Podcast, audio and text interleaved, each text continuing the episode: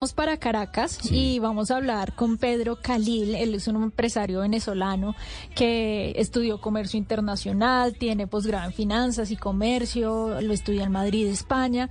Y él nos ha invitado a conocer una finca en donde se está desarrollando un proyecto productivo muy bonito. La verdad que me gustó mucho. Se llama Proyecto Ubre. Y tenemos aquí a Pedro Khalil para que, uno, nos cuente sobre el proyecto, pero también su visión de cómo está las cosas en Caracas. Pedro, bienvenido a Travesía Blue.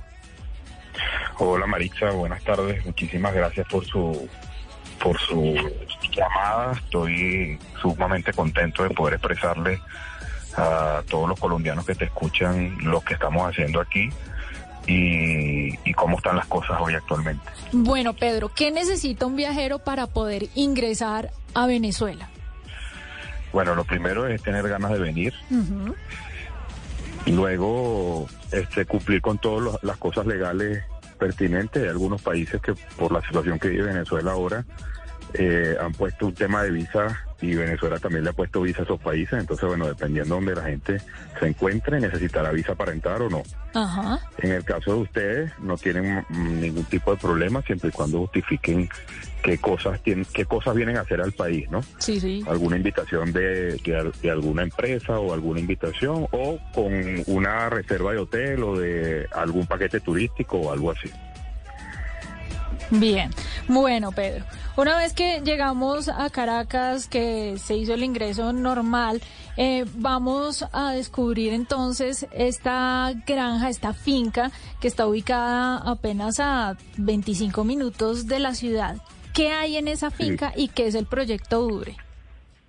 Sí, ahí eh, el proyecto Ubre es una finca que tiene cerca de 200 hectáreas, está en una zona muy cercana a la capital, son de Caracas ahí 35 minutos, tiene unas condiciones climáticas favorables, mil pies de altura aproximadamente. Tenemos ahí, el clima se mueve entre 18 y 25 grados, más o menos ahí nos mantenemos, una humedad relativa del, del 30%. Y eh, ahí instalamos nosotros unos animales que son corderos, corderos de leche.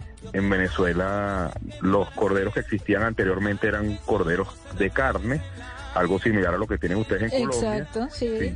Sin, embargo, nosotros trajimos esta raza de Europa, es una raza doble propósito de carne y leche.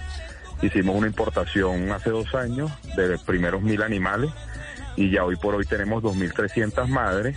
Eh, esta raza se ha adaptado muy bien al clima, ha tenido la rusticidad necesaria para poderla desarrollar en el país y bueno, la intención ahí es llegar a 10.000 animales que sean hembras, eh, ellas van a van a producir 18.000 animales años aproximadamente en lo que tengamos las 10.000 hembras y con eso lograremos exportar al Medio Oriente corderos desde Venezuela. Ese es el proyecto, proyecto URE como tal. ¿Y Pero en el medio, sí.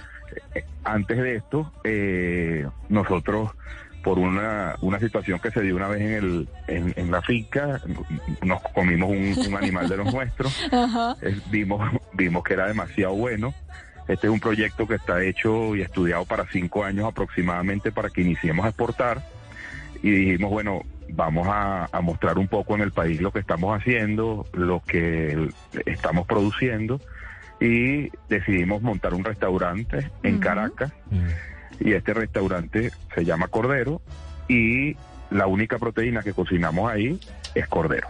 Bueno, vamos a hacer una pausita cortita, cortita realmente, porque lo que viene es bomba y es hablar justamente del restaurante.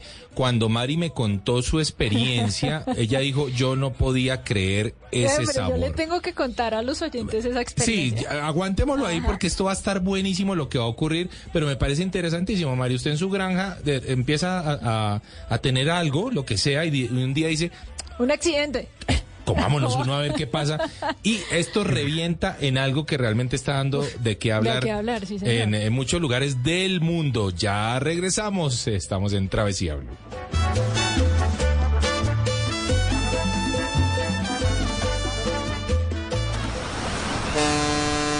Esto es Travesía Blue.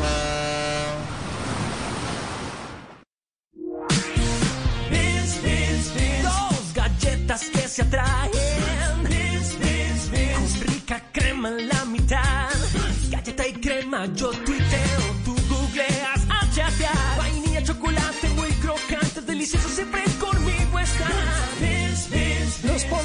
se unen con crema con las nuevas galletas Beans. Dos crocantes galletas de chocolate unidas con la más rica crema. Aldos Cookies Factory. Estás escuchando Travesía Blue.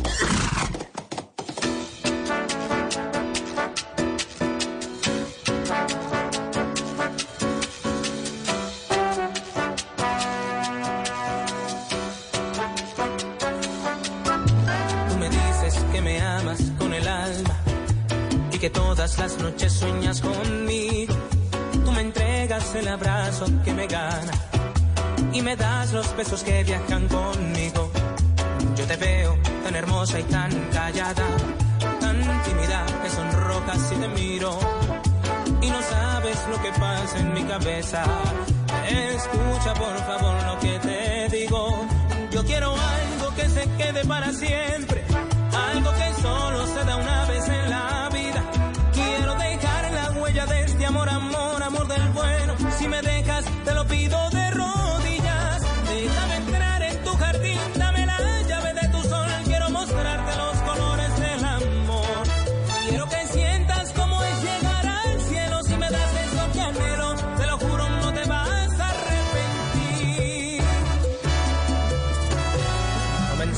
por bailar bien suavecito. Les recuerdo, arroba Mari y Latina Raya del Piso Travesía, arroba de viaje con Juanca. Mari está aquí bailando. ¿Le gusta la salsita? Pero me encanta. y Esto- sobre esto todo es- esta me gusta Ale- mucho. Alejo Carvajal dice que esto no es salsa. Yo le digo que tiene que bailar conmigo y de pronto y empieza a De pronto, gustarle. ¿no? Bueno, puede ser, puede ser. Bueno, Mari, ¿usted eh, se sienta a la mesa? Uy, bueno, espéreme. A ver, échele, Eh, porque salimos de la granja o de la finca. Ellos le dicen finca, a mí me gusta decirle granja. Sí. Vi los animalitos, los abracé, me encantó ver la limpieza que tienen Sí. en los galpones, no los tienen sueltos, pero los tienen súper organizados, en donde, en donde ellos comen no es el mismo lugar en donde hacen sus necesidades. Ya. Y eso téngalo en cuenta porque va a ser clave. Ah, bueno. Y en esa misma finca también siembran los ingredientes que se van a utilizar en los platos del restaurante Cordero. Sí. Entonces salimos de la finca y vamos al restaurante. Lo que le digo, me tardé 30 minutos, Sí. entre 25 y 30 minutos.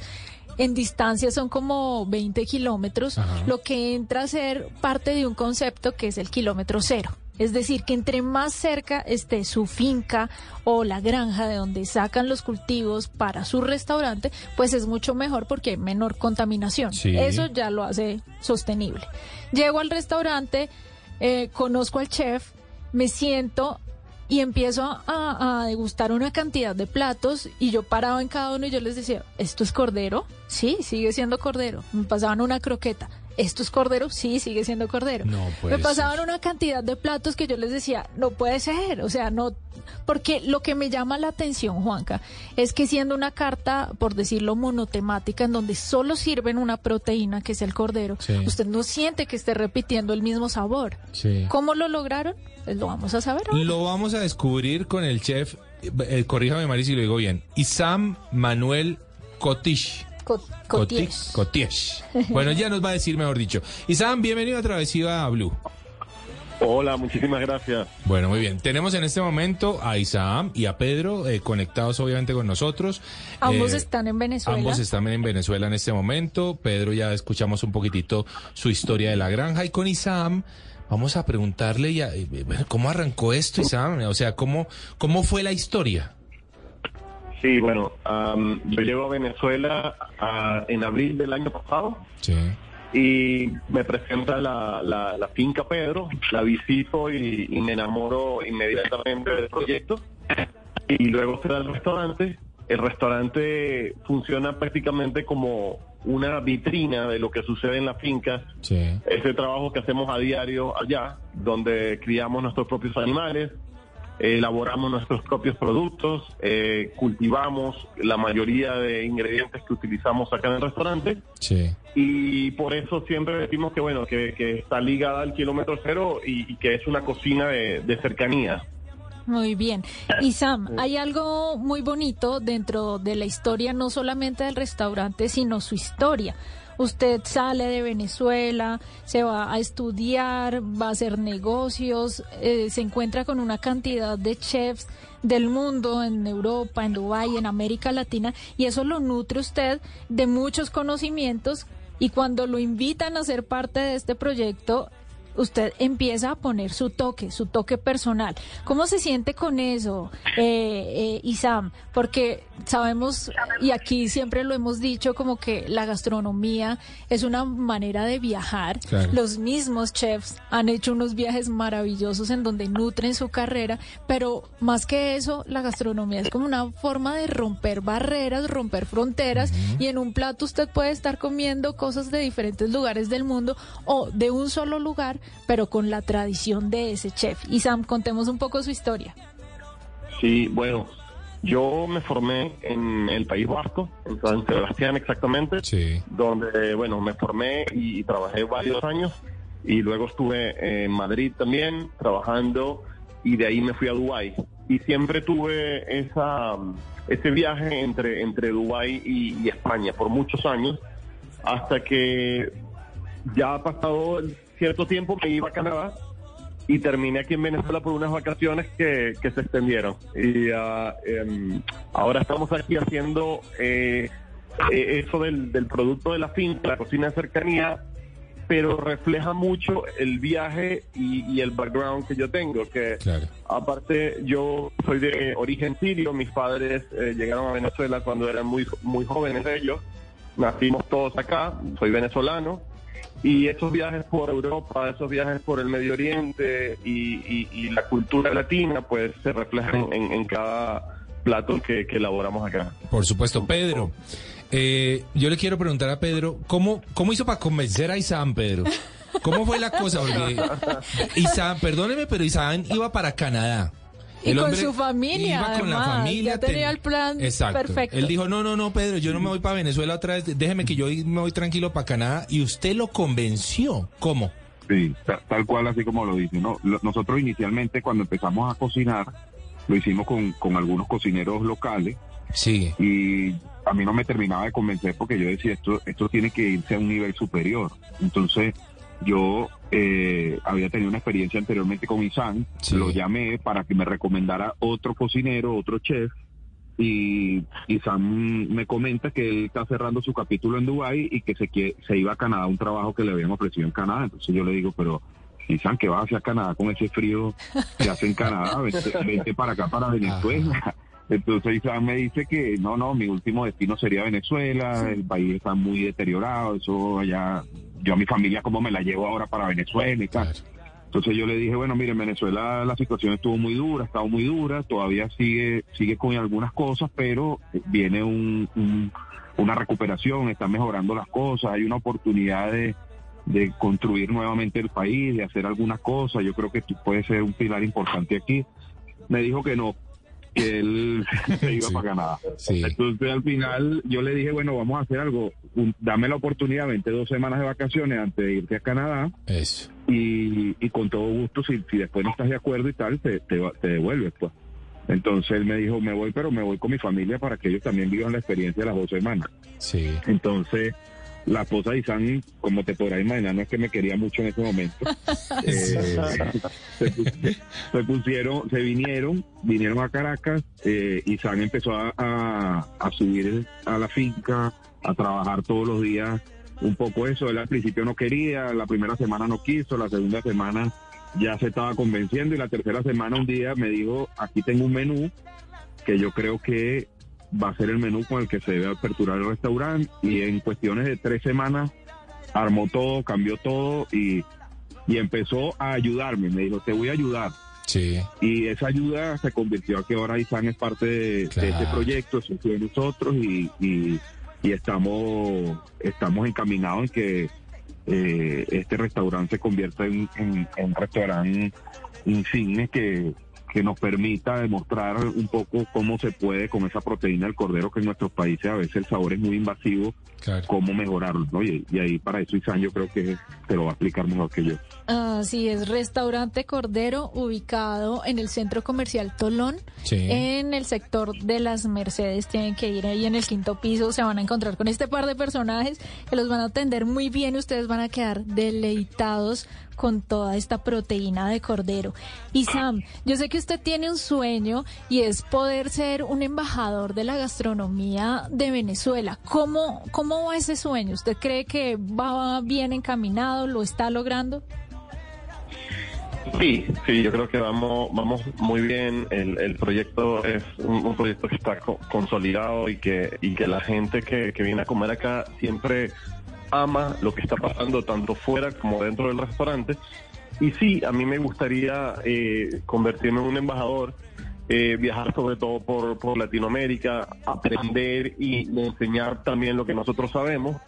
Y, y creo que eso nos abre las puertas, ¿no? Para estar eh, activos de- en, en- en la gastronomía latinoamericana, que, que sabemos que en todos los países está haciendo un boom en este momento. Me Claro. gustaría representar a mi país, sí. Buenísimo. Y Sam, y, y en eso también usted ha tenido una idea bien interesante y es hacer colaboraciones con chefs de diferentes partes del mundo. De hecho, yo voy a Caracas a acompañar al chef Álvaro Clavijo del restaurante El Chato de Bogotá, que hace parte de los mejores 50 restaurantes del mundo. Y el chef Álvaro Clavijo se toma, Juanca, el restaurante Cuéntemelo. Cordero Sí. por una noche. ¿Y esa noche qué pasó, Isam? ¿Cómo fue la experiencia de cocinar junto con Álvaro Clavijo y cómo fue la respuesta de la gente? Así es. Bueno, yo conocí a Álvaro Clavijo en noviembre del año pasado en Mérida, Yucatán, en la fiesta de los 50 Best. Y quedamos en contacto y lo invitamos para que viniera con- a cocinar. Y este 3 de febrero, pasado 3 de febrero, estuvo aquí con un menú de nueve tiempos que fue fantástico. Álvaro no solo es un gran chef, sino de verdad es una gran persona y trabajamos súper bien. Y fue una noche realmente que la gente disfrutó, disfrutó muchísimo y, y se vio reflejado en, en- en- en la sonrisa y en los comentarios de todos los comensales. De verdad que quedamos súper, súper felices con, con su visita. Claro. Bueno, Pedro, eh, yo quiero preguntarle, eh, a- a- así muy objetivamente, eh, ¿cuál es el plato que a usted más lo deslumbra de Isam? Que usted diga, no, este man aquí, mejor dicho, se fajó. ¿Con cuál se fajó? No, mira, la verdad es que el menú no tiene desperdicio. Se Claro. faja desde el, desde el uno al, desde todo, todos los platos. Yo te voy a decir, mira, la lengua de cordero es significativo, es el plato número uno de ventas en el restaurante. Ajá. El ragú, eh, el ragú de cordero. Eh, el- la paletilla es un plato que cuando no tenemos paletilla, bueno, los comensales se molestan muchísimo Sí. eh, eh, el lollipop, de verdad todo, todo, todo son muy buenos. Incluso una ensalada que tenemos ahí con, Sí. con hormigas limoneras, que es espectacular. Espéreme un momentico. Ensalada de hormigas. Mari, ¿usted comió esa ensalada de hormigas? Sí, señor. Y, y Deliciosa. des- descríbamela, por favor, visualmente, un poquitito. Mm, Bueno, mucho color, Color. mucho verde eh, y ese toquecito de las especial de las hormigas. No nos podemos sorprender. Nosotros acá comemos hormigas culonas que son bastante grandes, ¿cierto? Y, y pues suena muy ¿Y sabe chévere. que tengo saborcito al limón? Cla- ah, ¿sí? Sí. Oiga, ¿sabe Isam que mientras Pedro iba eh, mencionando los platos, Mari cerraba los ojos y empezaba, a, o sea, a salivar? recordar. Ella recordaba, o sea, yo decía, Yo- ¿así de bueno es? justamente, ¿Así de bueno es?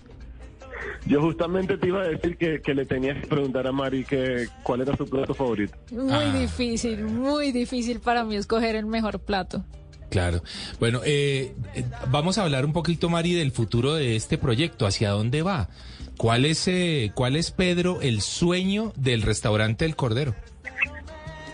Cordero, Bueno, el restaurante es que Cordero. Nos, queremos consolidar como, como una propuesta gastronómica en Caracas y, y- y ser eh, un icono aquí en Venezuela con esto que estamos haciendo, Sí. que la gente sepa que a pesar de lo difícil que ha sido todo en este país y lo complicado que han estado los últimos años, por, por distintas razones, aquí hay gente que nos quedamos trabajando, poniéndole cariño, haciendo que las cosas sean un poco distintas Sí. y con esta gastronomía lo que hacemos es que la gente que está aquí en el país, los visitantes, se sientan realmente bien y vean que si hay cosas de altura que podemos hacer como lo fue Venezuela en el pasado.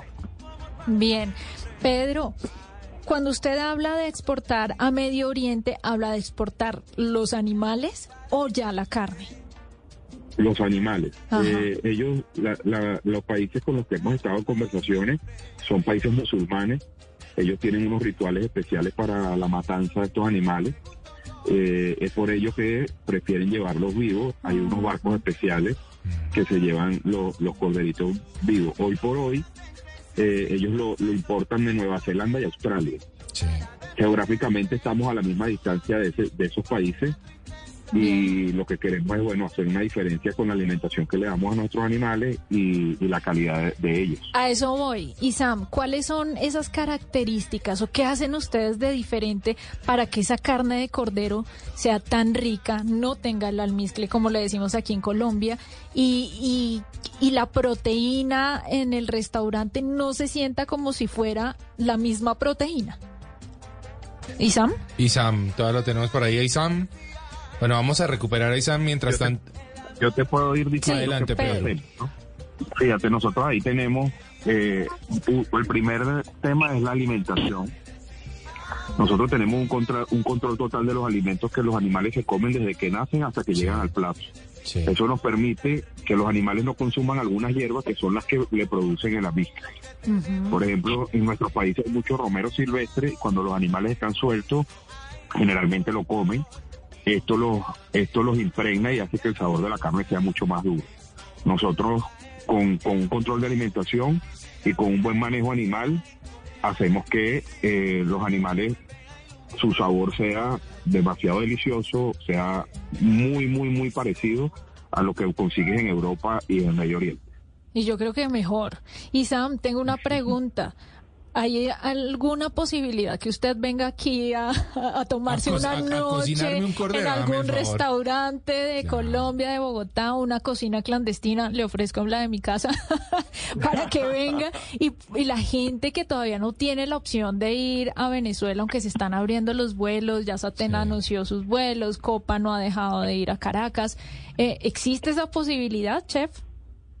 Claro que sí, por supuesto. Eh, esto es parte de, de ser embajador, ¿no? Esto es Sí. parte de ir a compartir, aprender y, y compartir la cultura de nosotros también. Así que encantado, en cualquier momento lo haría. Bueno, la verdad es que debe ser una experiencia maravillosa tener un, un chef tan visionario como Isam. A mí me parece, siempre he pensado, Mari, que la gastronomía en manos de estos hombres es, o sea, son artistas. Total, Juan. Son artistas, Mari. Y me gusta lo que dijo. Yo creo que la palabra es visionario y visionario eh, tanto Isam como Pedro de invertir en su país, en, en un país que la gente dice yo ya no voy, yo no quiero hacer nada ya. Bueno, pues ellos están haciendo algo importante, están apostándole un poco a la recuperación, a generar empleo y a cambiar eh, la cara o por lo menos dar algo positivo de qué hablar. Ahora, Mari, es que a mí me parece tremenda y terriblemente injusto lo que ocurre un poco con Venezuela, porque, a ver, ¿cuál país de Latinoamérica puede sacar en este momento el pecho y decir estamos bien? Ninguno. O sea, ninguno, Mari, ninguno. ¿m? Entonces todos señalamos hacia arriba, ¿no? Todos se- señalamos al norte de Venezuela, Venezuela. Es que miren, a- no, un momento, miremos también adentro de nosotros, que mirémonos al espejo, mejor dicho, porque tenemos muchos problemas. Pero yo creo, eh, Pedro, que la gastronomía, que lo que ustedes están haciendo es una forma de resarcir realmente la imagen de un país que necesita buena imagen, porque no todo lo que pasa en Venezuela es malo. Eso, eso así lo vemos nosotros. Eh, creemos que, y bueno, eh, nosotros somos un ejemplo, pero hay, hay muchas cosas parecidas y similares a, a nosotros pasando aquí en el país, Sí. de gente que le va apostando a, a sectores que, que no estaban. Yo te puedo decir que Venezuela, hoy por hoy, eh, la, la, en la alimentación nuestra nos estamos comiendo 85% lo producimos en el país versus versus versus los productos importados. En cambio, anteriormente se importaba el 85% de lo que Venezuela consumía. O sea que, este, eh, digamos que esta crisis nos ha obligado a producir lo que necesita el país para poder ser autosuficiente en alimentación Y, y, bueno, tú lo ves, anteriormente en los puertos de Venezuela estaban llenos de barcos, hoy no se ven los barcos porque no hay alimentos entrando como en esa época, ¿no? y, y, bueno, hay sectores que están todavía muy apagados, se irá reactivando poco a poco todo, pero la verdad es que, por ejemplo, en el tema agrícola y pecuario viene, viene creciendo de manera importante, ¿no? Y, creo que es por, lo, por, por, por, todo el esfuerzo de los venezolanos que, que nos quedamos y que y que estamos apostando que nos debemos nos debemos este esfuerzo para nuestro país. Bueno, pues la verdad queríamos eh, tener hoy un ratito acá en Travesía Blue a Pedro Calil y a Isam Manuel. Oh, yo no nunca corregí realmente cómo era Isam. Isam, ¿cómo se dice su apellido? Coteich. Coteich. Isam Manuel Coteich. Eh, chef del restaurante Cordero en Caracas. Recordemos, Pedro, en dónde está ubicado el restaurante y en dónde está ubicada la granja. El restaurante está en el Centro Comercial Torón, piso 5, eh, Las Mercedes, Caracas. Y la finca está en el sector El Cedrito, Mampote, Estado Miranda. Muy bien. ¿Cómo los encontramos en redes sociales, Pedro? Arroba Cordero CCS y arroba Proyecto Ubre y arroba Proyecto Ubre. Bueno, ahí está, para los oyentes que están antojados, que de repente están pensando, me quiero pegar una escapadita a Caracas, pues seguramente ya van a encontrar un lugar maravilloso, delicioso, como bien lo ha descrito acá Marilla y por supuesto ustedes, nuestros invitados, porque seguro que vale y mucho la pena estar en ese lugar tan especial. Isabel, muchas gracias por haber estado en Travesía Blue. A usted, ha sido todo un placer. Pedro, muchísimas gracias y felicitaciones por esa visión que hoy se convirtió en un sueño hecho realidad. Gracias y estamos a sus órdenes para atenderlos cuando ustedes quieran. Así que viene la próxima vez con Marisa, no te quedes. Pero claro, no, es que ya... me lo llevo, me ya, lo ya, llevo. Planilladísimo, Pedro, planilladísimo. Bueno, ahí está. La invitación Vale. hoy para nuestros oyentes, el restaurante Cordero de Caracas y el proyecto Ubre.